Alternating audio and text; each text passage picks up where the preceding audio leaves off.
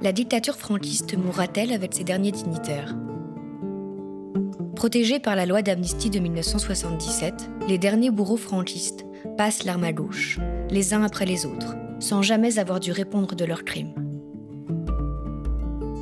Dans un contre-la-montre haletant comme un polar, les victimes du régime et leurs descendants se battent contre l'impunité, l'indifférence et les zones d'ombre d'une transition démocratique incomplète.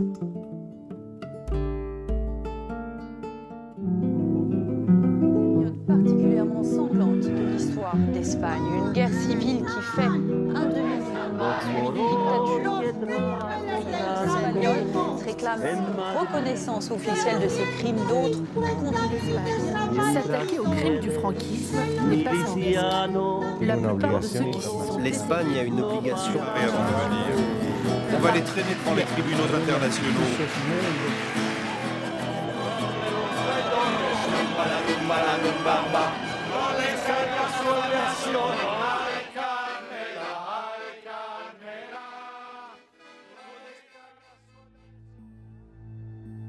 Un bourreau et sa victime emportés par le coronavirus.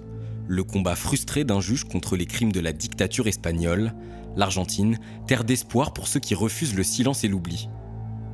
Qui veut la peau des derniers franquistes? Premier épisode de notre série sur une étrange impunité espagnole. Franquisme, chronique d'une impunité. De Madrid à Buenos Aires, une enquête de Laura Guillain et Fabien Palem, avec la voix de Romain Madoud. À retrouver aussi à l'écrit sur le site du média. Printemps 2020. Le coronavirus fait des ravages à Madrid, épicentre de la contagion en Espagne. Dans une clinique privée de la capitale, Juan Antonio González Pacheco s'éteint des suites d'une maladie rénale aggravée par le Covid-19. Ce retraité de 74 ans est tristement célèbre. Il s'agit de Billy El Niño, l'un des derniers et des plus cruels tortionnaires franquistes. Paranoïaque, Pacheco a d'abord refusé de se rendre à l'hôpital. Traqué par la presse depuis plus de 15 ans, l'ancien bourreau craignait de réveiller une tempête médiatique. Une hésitation qui lui a sans doute coûté la vie. Covid 1, franquiste 0. Quelques semaines plus tôt, l'un de ses anciens détenus disparaissait également. Il s'appelait Chato Galante. Farouche adversaire de Pacheco, ce militant du mouvement étudiant et de la Ligue communiste révolutionnaire sous la dictature espagnole, était lui aussi emporté par le virus. Avec ces deux disparitions, le hasard semble donner une amère leçon à l'histoire. Les bourreaux franquistes vieillissants ont plus à craindre d'une improbable pandémie mondiale que de la justice de leur pays. Car en dehors d'une surveillance journalistique constante, Billy El Niño coulait jusque-là des jours tranquilles dans un quartier chic de Madrid. Une anomalie démocratique criante à la vue du pédigré de cet ex-flic de Franco, qui doit son surnom de jeunesse à une traduction littérale et un peu idiote de Billy the Kid.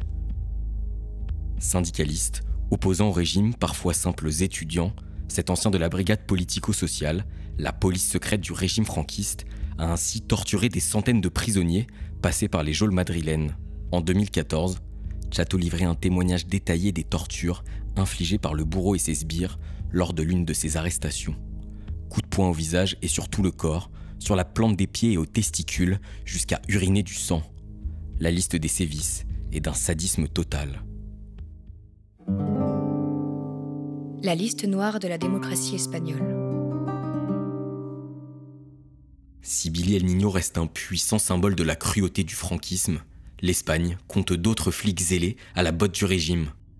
La semaine de la mort du tortionnaire, le journal barcelonais El Critique publiait un article intitulé Les autres Billy El Niño, un sinistre inventaire des 11 policiers franquistes accusés de torture et qui, à l'instar du bourreau de la brigade secrète, ont continué leur carrière en démocratie tout en recevant pensions et décorations sous les gouvernements successifs, de droite comme de gauche. Dans ce tableau de chasse apparaît le nom d'Antonio Garrido Fernandez, qui fit toute sa carrière sous le mandat du socialiste Felipe González, avant d'être décoré en 2009 par la Direction générale de la police et de la garde civile.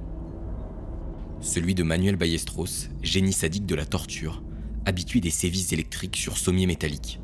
Ou encore Attilano del Valle Oter, adepte de la défenestration de militants communistes. Mais cette véritable liste noire de la démocratie espagnole ne s'arrête pas à ces quelques noms restés confidentiels. De grandes figures du système ont paisiblement poursuivi leur carrière après la transition, sans être inquiétés de leur implication dans des massacres et autres crimes contre l'humanité. Comme l'ex numéro 2 du régime, José Utrera Molina, disparu en 2017, entré dans l'histoire pour avoir signé la condamnation à mort du militant anarchiste catalan Salvador Puichantic, dernier prisonnier exécuté en Espagne via le procédé sadique du lacet étrangleur en 1974, ou d'anciens ministres de Franco, tels Manuel Fraga Ibarné et Rodolfo Martin Villa. En 1976, le premier était en charge des forces de l'ordre et le second des relations syndicales, lors des massacres de Vitoria-Gasteiz au Pays Basque. Un épisode sanglant au cours duquel la police armée fit feu sur des grévistes rassemblés à l'intérieur d'une église, causant 5 morts et 150 blessés. C'était le 3 mars 1976. Le Codillo était mort, pas ses héritiers.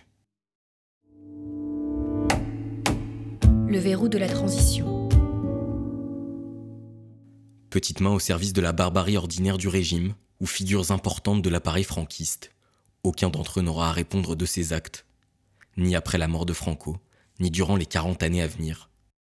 Comment expliquer une telle impunité? Pour le comprendre, il faut revenir à peine plus d'un an après les faits de Vitoria-Gasteiz. Ce 14 octobre 1977, le tout nouveau Parlement se réunit pour approuver sa toute première loi.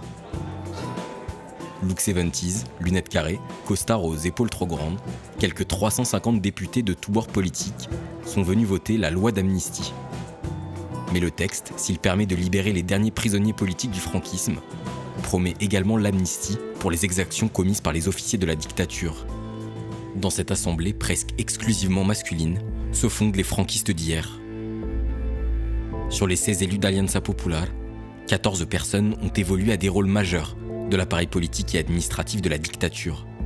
La moitié sont des ex-ministres, Fraga, Silva Muñoz, Licinio de la Fuente, López Bravo de Castro, Caro Martinez.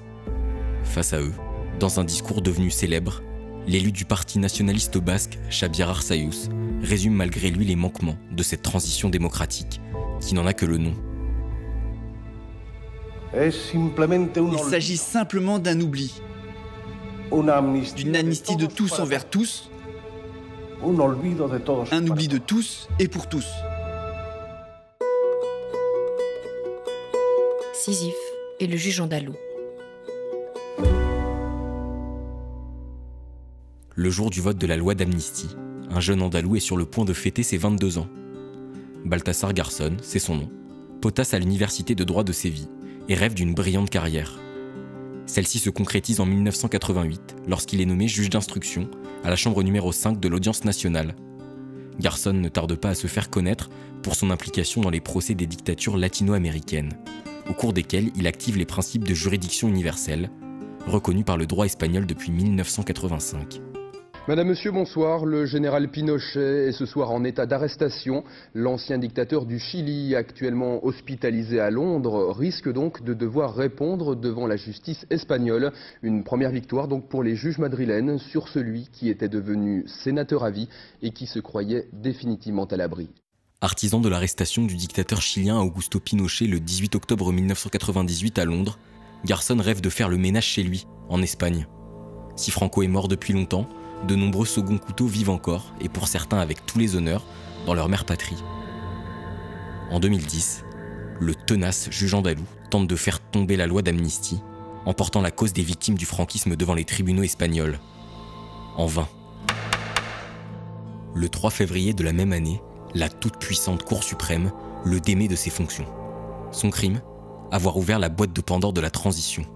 L'accusation porte sur une supposée prévarication, un manquement à ses devoirs, grave et en toute conscience. Il est jugé pour avoir remis en cause la prescription des crimes franquistes pour violation de la non-rétroactivité de la loi d'amnistie. L'audience nationale, héritière directe du tribunal d'ordre public franquiste qui couvrit la répression de Chateau Galante et de ses camarades, lui claque ainsi la porte au nez. Finalement relaxé en 2012, il sera ensuite condamné par la Cour constitutionnelle à 11 ans d'exclusion de la magistrature pour une utilisation d'écoute jugée illégale sur un autre dossier. L'affaire de corruption du réseau Gürtel, impliquant la droite du Parti populaire de Mariano Rajoy. En Espagne, le crash de la carrière de Garçon choque. Mais la courageuse tentative du juge fait aussi naître un mince espoir de justice. l'espoir argentin. Dans la foulée de la procédure entreprise par le magistrat, une myriade d'associations se coordonnent sur le territoire. La plus structurée d'entre elles, la RMH, est créée par Emilio Silva, qui entend poursuivre son combat après l'exhumation et l'identification de son grand-père républicain, assassiné en 1936 par un groupe de phalangistes. Conscient que la loi d'amnistie est un verrou légal impossible à forcer, Silva échafaude un plan. Aller chercher justice dans un lointain pays. À l'époque, Mathias Bailon travaille à la Cour suprême argentine comme secrétaire du juge Zaffaroni. Il se souvient de cette rencontre avec Emilio Silva. Peu après les déboires vécus par Garçon, le juge Zaffaroni et moi-même avons reçu Emilio Silva. C'est Silva qui a eu l'idée de juger la dictature espagnole depuis l'Argentine, comme Garçon avait jugé la dictature argentine en Espagne. Les crimes de guerre et les tentatives de génocide sont en effet imprescriptibles. Ils peuvent être jugés partout sur la planète, car ils concernent l'ensemble de l'humanité. La rencontre de l'autre côté de l'Atlantique entre Silva, Zaffaroni et Bailon aboutit quelques mois plus tard à un argumentaire de 97 pages, déposé devant la Cour fédérale argentine. C'est la naissance de la première plainte officielle contre les crimes du franquisme, la Querella Argentina. En ce printemps de l'année 2010, l'épée dossier est attribué à l'audience numéro 1 de Buenos Aires et à sa juge, Maria Romilda Servini, alors âgée de 74 ans. Les plaignants auraient-ils trouvé leur Balthazar Garçon argentine? Franquisme, chronique d'une impunité. Un podcast Le Média TV à retrouver à l'écrit sur le site du Média. De Madrid à Buenos Aires, une enquête de Laura Guillain et Fabien Palem, avec les voix de Romain Madoud et Bérénice Sevestre. Réalisation Jordan Escoda et Théo Cazenove. Générique de Maxime March Chazarinck. Illustration d'Adrien Colra et Léo Tilsador. Alma viento, tierra dentro, soplo fugaz, noche abierta austral.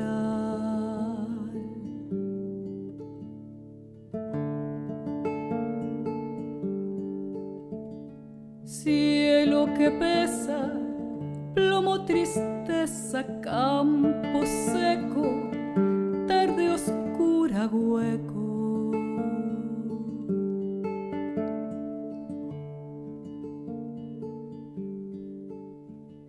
Canto del tiempo que pasa, palabras que se abrazan.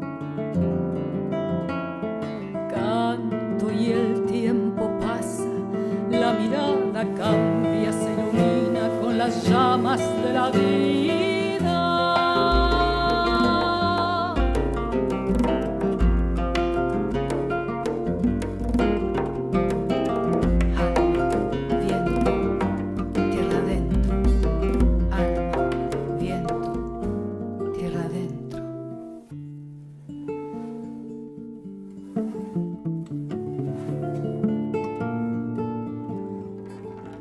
Noche